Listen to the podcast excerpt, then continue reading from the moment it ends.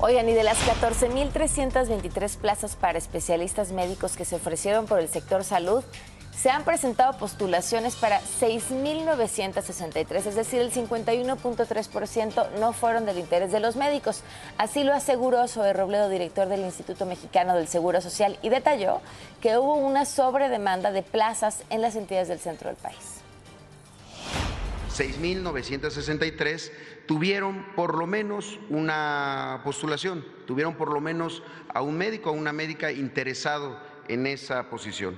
Pero hubo 7.360 sin ninguna postulación. Ningún médico dijo, a mí me interesa esa, esa vacante de alguna de las instituciones. El tema es saber por qué no aceptaron o por qué no están eh, aceptando estas ofertas.